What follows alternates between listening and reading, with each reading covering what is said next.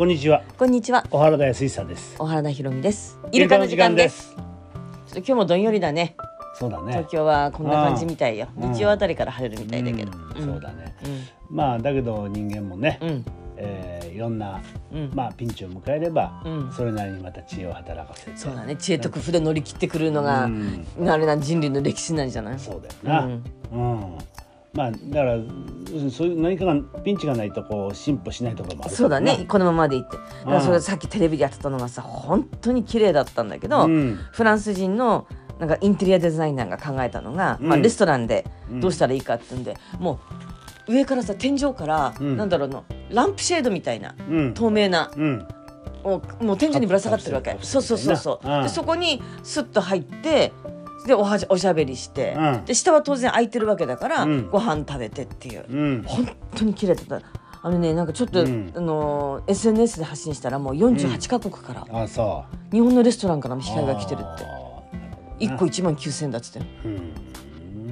うん。あそう。でもまあそういうふうにしないとやっぱりお客さん呼べなくなってきてるからな、でこう綺麗なのよ。だから、うん。こうなんだろう。えー、というそんなダサい感じじゃないの。本当に洗練された透明なうんもうおしゃれな感じ。だから高級レストランには似合うと思うの。うん。であとね、テレビでやってたのがその目黒だかどっかの居酒屋さんうん。はもう入り口でもあのフェイスシールドっていうのかあの透明なあれを配るわけ。うんでお客さんはそれをつけてうん。食べるわけだうんから乾杯の時に飲みちょっとねほらそれを持ち上げてさ、うんなんかお面みたいなもんだからさちょっと持ち上げて飲まなくちゃいけないけどやっぱそれがあることによってマスクをしないで人と喋りながら、うん。一緒に対面でお酒が飲めるっていうのはうん。いいんじゃないってこれ、まあ、我慢しなくちゃいけないんじゃない？そうだよな。さまあこの間もねちょっと打ち合わせ行ってさ、うん。事務所内で打ち合わせだから、マスクをうん。しながらしてるわけ、うん。でもう一息入れたからその社長がさ、うん。ねあのビール出してくれたの。ああの冷蔵庫に入ってるビールさうんうんうん「俺ちょっと飲みなよこれ」っつってさ、でさまあそれもらって、ん。あの飲もうとしたらさマスクしたままよ。マスクしたままバッと口当てるわけ。なあ。あマスクしてることもう忘れてるってことか。なんかなそうやな。そうそうそう。あだからそだからそんなそういうのもしてもさ、うん。なんかゴツンとさあなんかフェイスシールドにガツンみたいな。ぶつけたりさ、うん。うん。してしまいそうだよな、あとねもう一つ面白かったのはこれテレビ見てて本当になるほどと思ったのは、うん。今どこ行ってもついたてがあるじゃん。あああるある。あのついたてうんがであれやっぱり結局拭かなくちゃいけないじゃん。うん。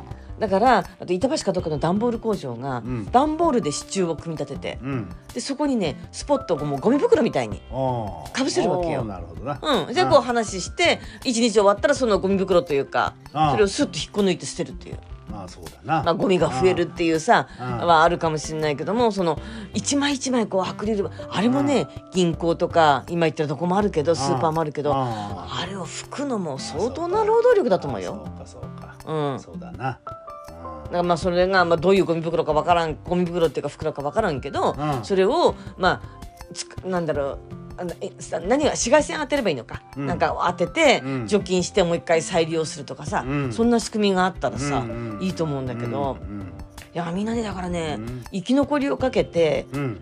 やっぱりやってるよね。工な。夫だよね。ううんん。そうだよな、うんまあだからそうやって何かな、うん。あの今までの通りはいかないからな。そうそうそうそう。うん。だからフェイスシードルシーあフェイスシールドか、うん。あれをフェイスカバーみたいなね、うん。あれを配って今営業してるお店はやっぱりこれからお客さんが戻ってくる時に、うん。そういう意識の高いところにうん。来てくれるんじゃないかと。ちゃんとここのお店は除菌とかそういったことに気をつけてうん。営業しているんだっていう方がやっぱり選ばれるんじゃないかって、そうだな。うん。確かにそれはあるよね。うん旧態然としたところよりもちょっとここは綺麗にしてんじゃないみたいな。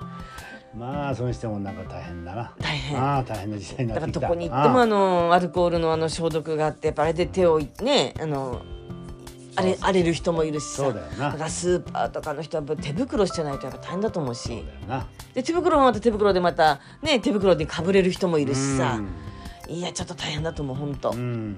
まああのーまあ慣れてくるんだろうけどな例えば。だからそれこそビールをさマスクの上から飲もうとするぐらいだからマスクにも初めはマスクだって違和感あったわけじゃん。そう、うん。耳が痛いとかさそうそうそうつけられないと、うん。もうそれ慣れてきたってことだよだけど、うん、そうだな。まあ、俺もあんまり出ないからなたまにするだけだけど、うん。あれずっとしてると本当耳は痛いらしいな、うん。うん、けどまああとね、うん。いろんなほらズームでの会議とかさ、うんうん。あれもさ、うん。まあじわじわと慣れてくるよな。まあね。あうんもどかしいのがあるけどだからゼロかうんないかあるかだったらあった方がいい、うん。じゃああるんだったら対面が叶わないんだったらどうしようっていう事前の策としてああいうものがあるよね。そうだよな、だからまあ本当これねあのインターネットがなければさ、うん。やっぱりこう仕事は本当に進まない。うん。なうん。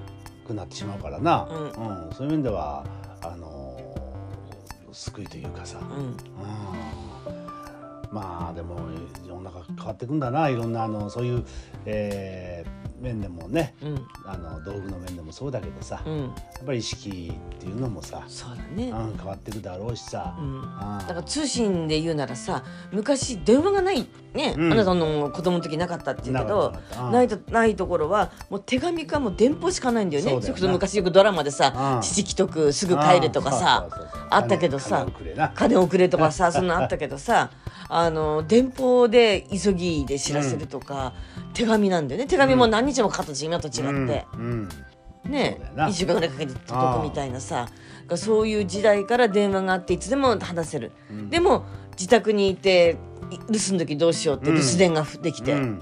留守電聞けばばあ電話あったんだってなるでしょ、うん。